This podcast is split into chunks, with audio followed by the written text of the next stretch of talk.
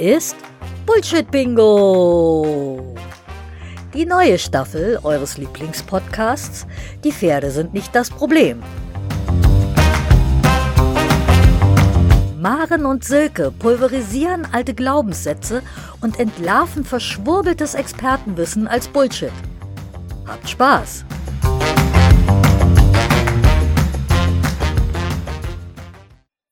Hallo, liebe Hörerinnen und Hörer. Hallo, liebe Maren.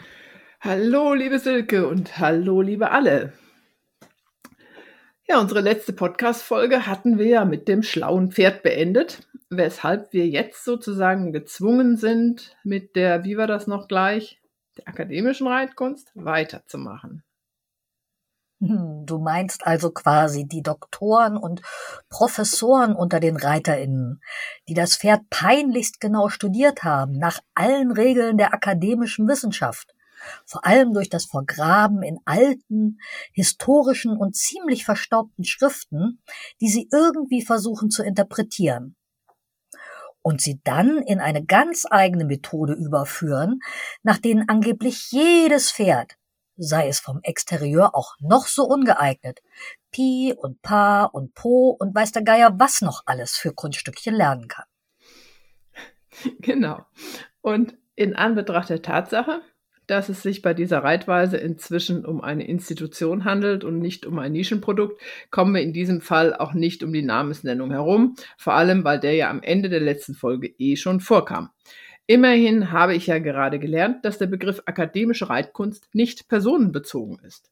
Glück gehabt. Genau, mhm. das habe ich nämlich in einem Podcast gehört. Ah, das ist gut. Und wenn man sich dann da so umschaut, na, ne, dann ist alles irgendwie gleichermaßen schrecklich. Also zumindest für mich. Also die endlosen Traktate von Meistern und Schülern und Meisterschülern, die Schleichkurse und die auf den Paddocks herumstehenden Ergebnisse. Und mit den letzteren können wir aber gut anfangen, denn da haben wir die perfekte Sammlung aller Pathologien, die auf zerstörte Schubkraft zurückzuführen sind. Wörtlich lautete es vor kurzem in einem Podcast, rückwärts sei in dieser Szene das neue Vorwärts. Ja, Mahlzeit. Das Zeitalter der schleichenden Leichen strebt seinem Höhepunkt zu. Ich halte es ja dann doch eher mit dem Spruch, steig ab, wenn du feststellst, dass du ein totes Pferd reitest. Hm. Aber wir schauen uns jetzt die auf den Paddocks herumstehenden Resultate an. Die haben für uns den Vorteil, dass die empirische Evidenz, sprich das, was man überall sieht, eine schöne Vorlage für die weitere Betrachtung gibt. Nicht, dass am Ende jemand sagt, das sei alles aus der Luft gegriffen und einfach nur bösartig oder gar Neid. Also vielleicht bin ich ein bisschen böse, aber neidisch sicher nicht. Ich sag's euch, ich bin heilfroh, dass ich gerade gemeinsam mit ein paar Leuten und ihren Pferden die empirische Evidenz schaffe, die meine theoretische Arbeit untermauert. Das läuft. Aber wenn ich mir vorstelle, ich müsste so einem, mit so einem Flugzeugträger von Reitweise an der Hacke eine Dreipunktkehre im Ärmelkanal absolvieren und nichts anderes wäre es letztlich, wenn man dieses System wieder auf die Füße stellen wollte, dann bin ich doch froh, hier nur als einsame. Hey, zweisame. Okay, als zweisame Querulantin unser Satireprogramm durchzuziehen. Stopp. Bevor die Keule mit dir durchgeht, liebe Maren, bitte eine Kehrtwende zurück zu den Paddock-Bildern. Vermeintlich akademisch ausgebildeter Pferde. Zurück, Marsch, Marsch. Okay. Das Tragische daran ist, dass diese Bilder in den entsprechenden Reiterkreisen und teilweise darüber hinaus bereits zur Norm geworden sind. So, wollt ihr jetzt eine Liste der gängigsten Exterieurmerkmale? Nein, bekommt ihr trotzdem. Wenn akademisch gearbeitete Pferde auf dem Paddock herumstehen, dann zeigt sich ein ziemlich einheitliches Bild. Die Füße sind unter das Pferd geschoben, die Vorderbeine rückständig. Das heißt, die Röhrbeine stehen nicht mal im wohlwollend berechneten Durchschnitt senkrecht. Was sie aber sollten, damit der sogenannte Stehapparat des Pferdes funktionieren kann. Der ermöglicht es dem Pferd nämlich entspannt und ohne Muskelarbeit auf dem Paddock herumzustehen. So, und durch diese zusammengeschobenen Füße verändert sich die Hufform der Gestalt, dass die Hinterhufe flacher und die Vorderhufe steiler werden. Die Vorderhufe mit ihren hohen Trachten sind dann häufig eher Klötzchen als Hufe. Die Gruppe spitzt nach oben, was am dauerhaft geöffneten Lumbosakralgelenk liegt. Ha. Ich bin dran. du bist raus. ich, ich, Nochmal. nee, das, das, können wir ruhig drin lassen, weil ich bin die ganze Zeit so am Vergleichen. Ne? Was ist bei Tarek noch immer genau so, wie du es gerade beschrieben hast, weil er kommt ja auch genau aus äh, so einem Bild sozusagen. Mhm. Ne? Und er hat halt auch immer noch Klötzchenhufe vorne. Oder sagen wir mal, mhm. ja. Aber deswegen habe ich eben nicht, nicht bemerkt, dass ich schon längst wieder dran bin. Ähm, wir waren bei den Bildern der Pferde auf den Paddocks. Da hast ja. du bestimmt noch mehr Merkmale. Genau, genau. Da waren wir jetzt völlig raus. Also was hatten wir? Die, die äh, kreuz und quer stehenden Röhrbeine, die veränderte Hufform, die spitzige Gruppe und dann zeigen viele Pferde seitlich am Bauch noch eine Dampfrinne. Äh, Moment. Jetzt muss ich schon wieder einhaken. Also das ist ähm, diese Dampfrinne, das sind dann so, das sieht aus wie so Muskelstränge seitlich am Bauch. Ja, genau. Und mir ist dabei aus einem Longenkurs, Online-Longenkurs einer bekannten Longierexpertin noch im Ohr, diese Rinne sei ein Zeichen korrekt angespannter Bauchmuskulatur. Also wenn diese Linie sichtbar wird, könne man sicher sein, dass das Pferd den Rücken anhebe, also gesund läuft was wir ja eigentlich schon in Folge 1 unseres Bullshit-Bingos widerlegt haben. Jupp. Früher habe ich auch mal gehört, das sei eine Dampfrinne und somit genau das Gegenteil von gesund. Ja, was denn nun? Also die Dampfrinne ist jedenfalls ein Symptom von Dämpfigkeit, wie man das früher genannt hat, also von chronischer Bronchitis. Und nein, das ist keine super tolle Bauchmuskulatur, die das Pferd braucht, um einen Reiter zu tragen. Das ist der verzweifelte Versuch, die Eingeweide zusammenzuhalten, weil sich durch das dauerhaft geöffnete Lumbosakralgelenk der Abstand zwischen Schambein und Brustbein verkürzt und dadurch die offiziellen, nennen wir sie mal Eingeweideträger, durchhängen. Mhm. Und das sieht man bei all diesen akademisch versammelten Pferden. Das ist schon so ein richtiges Markenzeichen. Teilweise hat es auch schon den Weg auf die Logos gefunden. Der Bauch scheint tief zu hängen und wirkt auch immer irgendwie aufgebläht. Und bei den Wallachen und Hengsten, das finde ich auch sehr interessant, zeigt die Schlauchtasche bodenwärts und wird von der Seite betrachtet in Bewegungsphasen sichtbar, in denen sie das nicht sollte. Und irgendwie wirken alle Pferde, unabhängig von ihrem Geschlecht, immer hochträchtig. Und ja, also nee, also das ist nicht normal. Ne? Weiter im Text. Dann scheint sich der Brustkorb auf den Ellbogen abzustützen und die Hinterhand auch gerne mal an einer Wand oder an der Heuraufe. Und auch das ist nicht normal. Aber es wird zur Normalität, weil man es überall sieht. Hm? Und dann haben wir noch eine sehr spannende Beobachtung. Wenn diese Pferde sich auf dem Paddock oder der Koppel in Bewegung setzen, dann zeigt sich in den allermeisten Fällen, dass die akademische Reitkunst eines ihrer offiziellen Ziele deutlich verfehlt. Denn laut Schrift des Meisters sollen sich die Pferde in Freiheit besser bewegen als vor Beginn der akademischen Arbeit. Und das, sorry, habe ich noch nie gesehen. Hm. So, und das war jetzt nur mal der Paddock. Hm, prima. Das sind jetzt aber auch alles Symptome einer typischen Trageschwäche. Genau. Und dann soll das Ganze, also die akademische Reitkunst, ja auch der Gesundheit förderlich sein. Und das habe ich bislang so noch nie erlebt. Also nicht mal in Einzelfällen. Weil Zwei der Hauptpfeiler der Pferdegesundheit sind die Atmung und der Bewegungsapparat. Und ordentlich schnaufen tut ein Pferd, wenn es sich bewegt, also so richtig. Auch mal, wo die Gegebenheiten es zulassen, voll Stoff. Also so, dass einem der Fahrtwind die Tränen in die Augen treibt. Ne? Und ja, ich denke, für die Atemwege gilt das Gleiche wie für den Faszienkörper. Use it or lose it. Mhm. Und damit ich jetzt nicht so ganz alleine bin als böse Unke, habe ich Maike Knifka mal nach den häufigsten Befunden bei akademisch gearbeiteten Pferden gefragt und da stand dann auf Platz eins Atmung zu flach, Rippen in Einatmungsstellung festgestellt.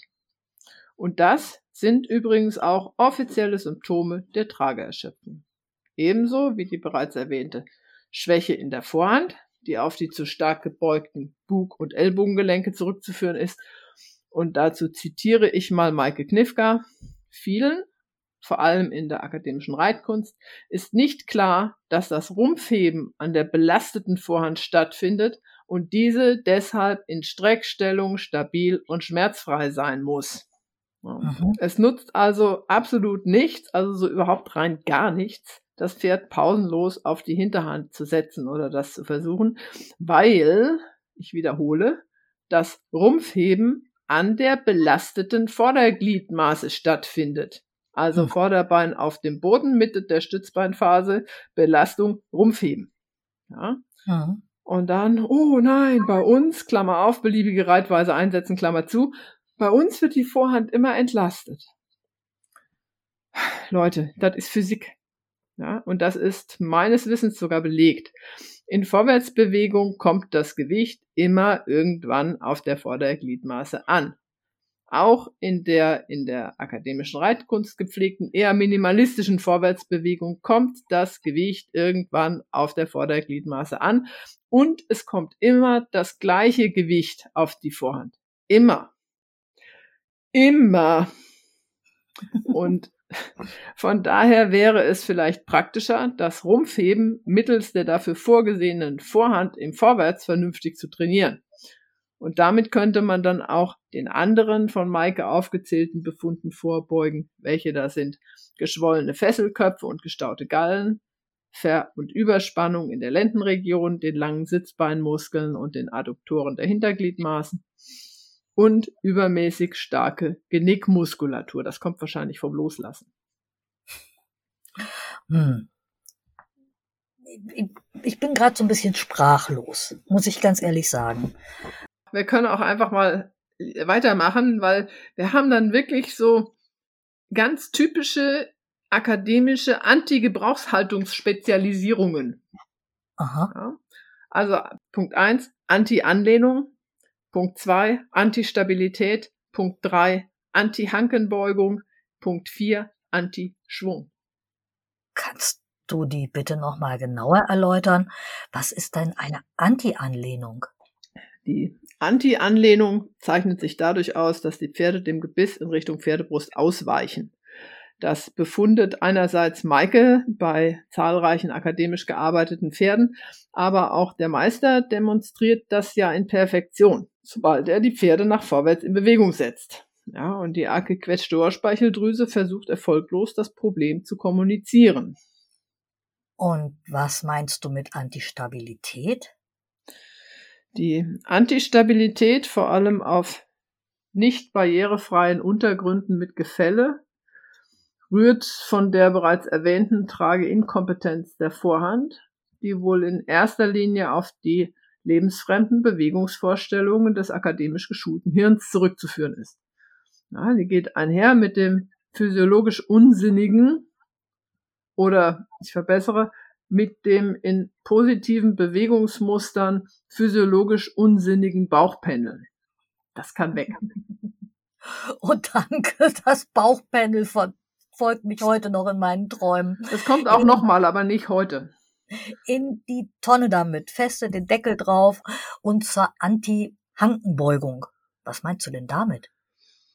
Die Anti-Hankenbeugung ist eine nicht ausschließlich akademische Spezialität, die in erster Linie auf das dauerhaft geöffnete Lumbosakralgelenk der so gearbeiteten Pferde zurückzuführen ist. Es ist mir ein absolutes Rätsel, wie man so viel über Hankenbeugung schreiben und reden kann, ohne zu merken, dass den Pferden im Vorwärts und sei dieses Vorwärts noch so verhalten, jegliche Hankenbeugung fehlt. Also mhm. die Gruppe befindet sich bei so gut wie allen akademisch gearbeiteten Pferden in der Mitte der Stützbeinphase am höchsten Punkt. Meistens mit Spitze. Auch beim Meister. Also gut zu sehen auf den Fotos in dem Buch, in dem der Meister versucht, ausgerechnet Steinbrecht zu erklären. Aber da sage ich jetzt nichts zu, sonst rege ich mich auf. Also zurück zu den Antis. Ja, auf zum Antischwung. Klingt ein bisschen wie der böse Bruder vom Aufschwung. also der Mangel an physiologischer Hankenbeugung. Also da würde eigentlich ein klitzekleines bisschen in der Mitte der Stützbeinphase schon reichen. Aber dieser Mangel führt schließlich zum Antischwung, weil die Körpermasse einfach nicht mehr vom Boden wegkommt. Und was mich übrigens unglaublich beeindruckt, sind die Zeichnungen von Pferden im Trab, die sich mit der einen Diagonalen in der Mitte der Stützbeinphase befinden und gleichzeitig mit der anderen Diagonalen eben nicht in der Mitte der Hangbeinphase, sondern bereits am Ende des Vorwärtsschwunges. Das ist beeindruckend, ja? Also, damit kommen wir dann nochmal zur Bewegungskompetenz. Moment, sorry. Du weißt ja, ich bin immer ein bisschen langsamer. Ich muss da nochmal einhaken. Du darfst mich bremsen. Nehmen wir doch mal einfach so ein trabendes Pferd. Vier Beine, ist klar. In der Mitte der Stützbeinphase sind das rechte Hinterbein und das linke Vorderbein am Boden. Und zwar beide senkrecht. Ja, wenn es gut kommt. Mhm. Dabei müsste das linke Hinterbein und das rechte Vorderbein sich auf halbem Weg zwischen Ab- und Wiederauffußen befinden. Mhm, das genau. kann man ja eigentlich ganz gut in einem Video in Zeitlupe gucken. Genau, also da kann man sich bei jedem Video in Zeitlupe sieht man eigentlich, dass, dass sich das also wirklich nur ganz schwierig verschieben lässt, ja. Mhm. Also das jeweils vorschwingende Bein befindet sich dann genau neben seinem in der Mitte der Stützbeinphase befindlichen Kollegen. Genau. Wahlweise, also aus seitlicher Ansicht davor oder dahinter. Puh, jetzt denke ich das nochmal weiter. Wenn das Pferd in der Stützbeinphase den Schwung nach vorne weitergibt und das andere Hinterbein diesen Schwung quasi gleichzeitig mit nach vorne nimmt, dann ist das ja eine gleichmäßige Bewegung. Wenn das, ich nenne es mal freie Hinterbein, aber schon für weiter und wieder kurz vorm Auffußen ist, dann kann sich der Körper ja irgendwie nicht richtig vorwärts bewegen, weil dann ja noch keine vorwärts wirkende Kraft ankam. Genau. Und dann kann der feinzierlich vorgeschwungene Huf eigentlich nur wieder zurück auf den Boden plumpsen. Ja. ja also das muss man nicht verstehen. Also da steht dann geschrieben unter der Überschrift Bewegungskompetenz, ähm, stehen dann so schlaue Sachen wie, je besser das Kniegelenk von schräg unten nach schräg vorwärts aufwärts gegen das Ellbogengelenk ausgerichtet ist, desto mehr wird die Vorhand gehoben. Macht Sinn, oder?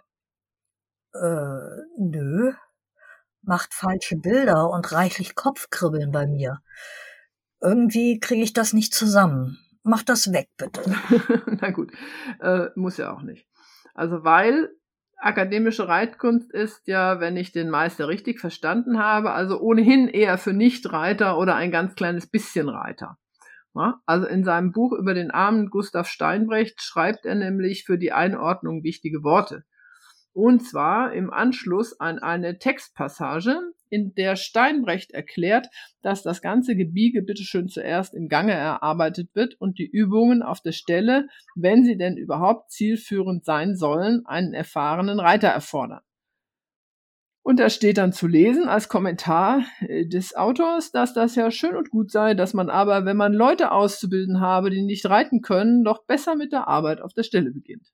Ja, nee, ist klar, oder? Also zumindest fallen die einem dann nicht so leicht runter, weil das steht ja schon in der HDV 12. Das Herunterfallen ist zu vermeiden. Hm? Ja, pass auf. Aber ganz spannend wird's dann bei den gewählten Textausschnitten. Beziehungsweise den abgewählten Abschnitten. Da steht nämlich in des Meisters Abhandlung über Steinbrecht zitiert, wenn das gerittene Pferd vor dem ungerittenen außer vielen anderen Vorzügen besonders auch den voraus hat, dass es sich auf einem kleinen Raume mit Leichtigkeit und Regelmäßigkeit in seinen von der Natur bestimmten Gangarten bewegen kann, so hat es dies der Biegsamkeit seines ganzen Körpers zu verdanken, die ihm durch die Dressur verliehen worden ist.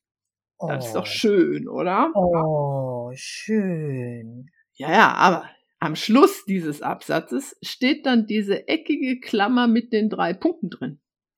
Und da habe ich mir gedacht, da guck ich doch mal, was er da weggelassen hat. Und siehe da, es fehlt der folgende Text. Je vollkommener diese, also die Biegsamkeit, ohne Nachteil für die Schubkraft der Hinterbeine ausgebildet worden ist Umso vollkommener in jeder Beziehung wird die Dressur des Pferdes sein. Aha. Ohne Nachteil für die Schubkraft. Na, Schubkraft? Keine Lust? passt nicht ins Konzept. Der zensierte Text geht noch weiter. Ich hoffe, ich ermüde euch nicht. Alle Reiter, die überhaupt eine Bearbeitung des Pferdes für notwendig halten, sind daher eifrig bemüht, den Zwang in Ganaschen, Hals, Rücken und Hinterbeinen zu beseitigen, und man sieht sie infolgedessen oft stundenlang diese Teile biegen und bearbeiten. Alle derartigen Übungen sind aber nur von sehr geringem Erfolg und oft sogar nachteilig, wenn sie ohne Bewegung des Pferdes vorgenommen werden. Das Pferd ist ein harmonisches Ganzes, in dem sich die einzelnen Teile gegenseitig unterstützen. Also das ist jetzt nicht von mir, das hat Steinbrecht, ist Original Steinbrecht, ne? Ich zitiere immer noch. Es vermag sich nicht zu bewegen, ohne dass das ganze Triebwerk des durch die Muskeln bewegten Knochengerüstes mitarbeitet. Oh, also da hätte ich jetzt gern mit Steinbrecht mal das Erklärungsmodell der Biotensegrität angeschaut, aber das funktioniert das da leider nicht mehr. Das wäre ja. spannend gewesen, ne? Okay, weiter im Zitat. Hieraus geht hervor, dass es nur von sehr geringem Wert sein kann, einzelne Teile des Pferdes, also beispielsweise das Genick im Halten zu bearbeiten, weil es sehr die Frage ist, ob dadurch für das reibungslose Arbeiten der ganzen Maschine in der Bewegung etwas Wesentliches gewonnen wird. Bewegung ist das Element des Pferdes und alle Bewegung geht von der Hinterhand aus. Zack. Bewegung. Bravo, Meister, Maestro, bravo. Bewegung, die geht gefährlich. Ja? Aber bei Steinbrecht geht's noch weiter. Und auch wenn ich jetzt selbst etwas abkürze, aber ihr wisst ja, wo ihr nachlesen könnt. Ja? Kleiner Einschub, wir schieben den kompletten Buchtitel einfach mal in die Show Notes. Mit also weiter Meister Steinbrecht. Ja. Und die Ausgabe. Ähm, so, aber jetzt weiter Meister Steinbrecht, genau. Ich wiederhole daher nochmal meinen Hauptgrundsatz, das Pferd stets im Vorwärtsgehen zu arbeiten und kann dessen Beachtung nicht warm genug empfehlen. Reiter, die gegen diesen Grundsatz handeln, machen ihre Pferde nicht biegsam, sondern schlaff, rauben ihnen durch falsche Biegungen Gang und richtige Anlehnung und lehren ihnen die Mittel zu Widersetzlichkeiten. Zitat Ende. Tja, ja. warum wohl wurde dieser Text rausgenommen? Vermutlich deshalb, weil das gefahrlose Erarbeiten des majestätischen versammelten Galopps durch kleinschrittige Schrittarbeit ein echter Verkaufsschlager ist. Während wir hier unseren qualitativ hochwertigen Bullshit-Bingo-Podcast für Ome raushauen. Ich hoffe, ihr wisst das zu würdigen.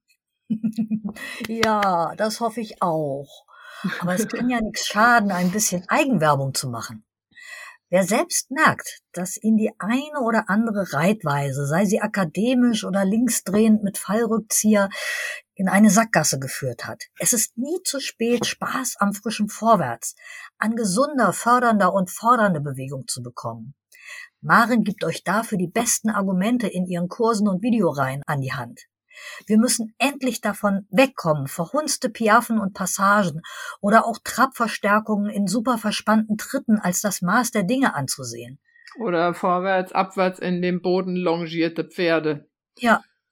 Für mich ist das offene Auge eines entspannten Pferdes, der wache Blick eines erwartungsfrohen und mitdenkenden Pferdes, das ist für mich das Maß aller Dinge. Ich glaube, nun ist es mal wieder Zeit für ein Amen und Tschüss bis zum nächsten Mal. Tschüss, liebe Hörerinnen und Hörer. Tschüss, liebe Querulantin Maren. Tschüss, liebe Silke und tschüss, liebe alle. Und ich habe aber auch noch ein klein bisschen Eigenwerbung, weil ich bin noch gar nicht fertig jetzt, weil wir hatten ja jetzt hier in dieser Folge ähm, über den Gustav Steinbrecht gesprochen und in der Folge davor über den Hans von Heidebreck. Und ich habe da so ein bisschen was rausgearbeitet, was ich jetzt in dem Gebrauchshaltungskurs und das Volk bringe. Also wer sich diese ganzen Gedanken nicht selber machen möchte, ist da herzlich willkommen, findet ihr. Oh, ich ich sitze ja da drin im aktuellen, im allerersten Kurs und äh, der ist super. Ich kann ihn nur empfehlen. Also mir sind wirklich wieder Kronleuchter von den Augen gepurzelt. Großartig. Kronleuchter Danke, von den Augen Maren. gepurzelt, Schuppen aus den Haaren. Ähm, ich glaube, wir machen jetzt Schluss, es ist schon spät. ja. Und verabschiedet haben wir uns sowieso schon. Genau. Also, macht's gut, ihr Lieben. Jetzt aber endgültig. Wenn euch der Podcast gefällt, abonniert ihn gern und besucht vielleicht als Dankeschön einen unserer Kurse. Dann könnt auch ihr schon bald Bullshit erkennen und benennen.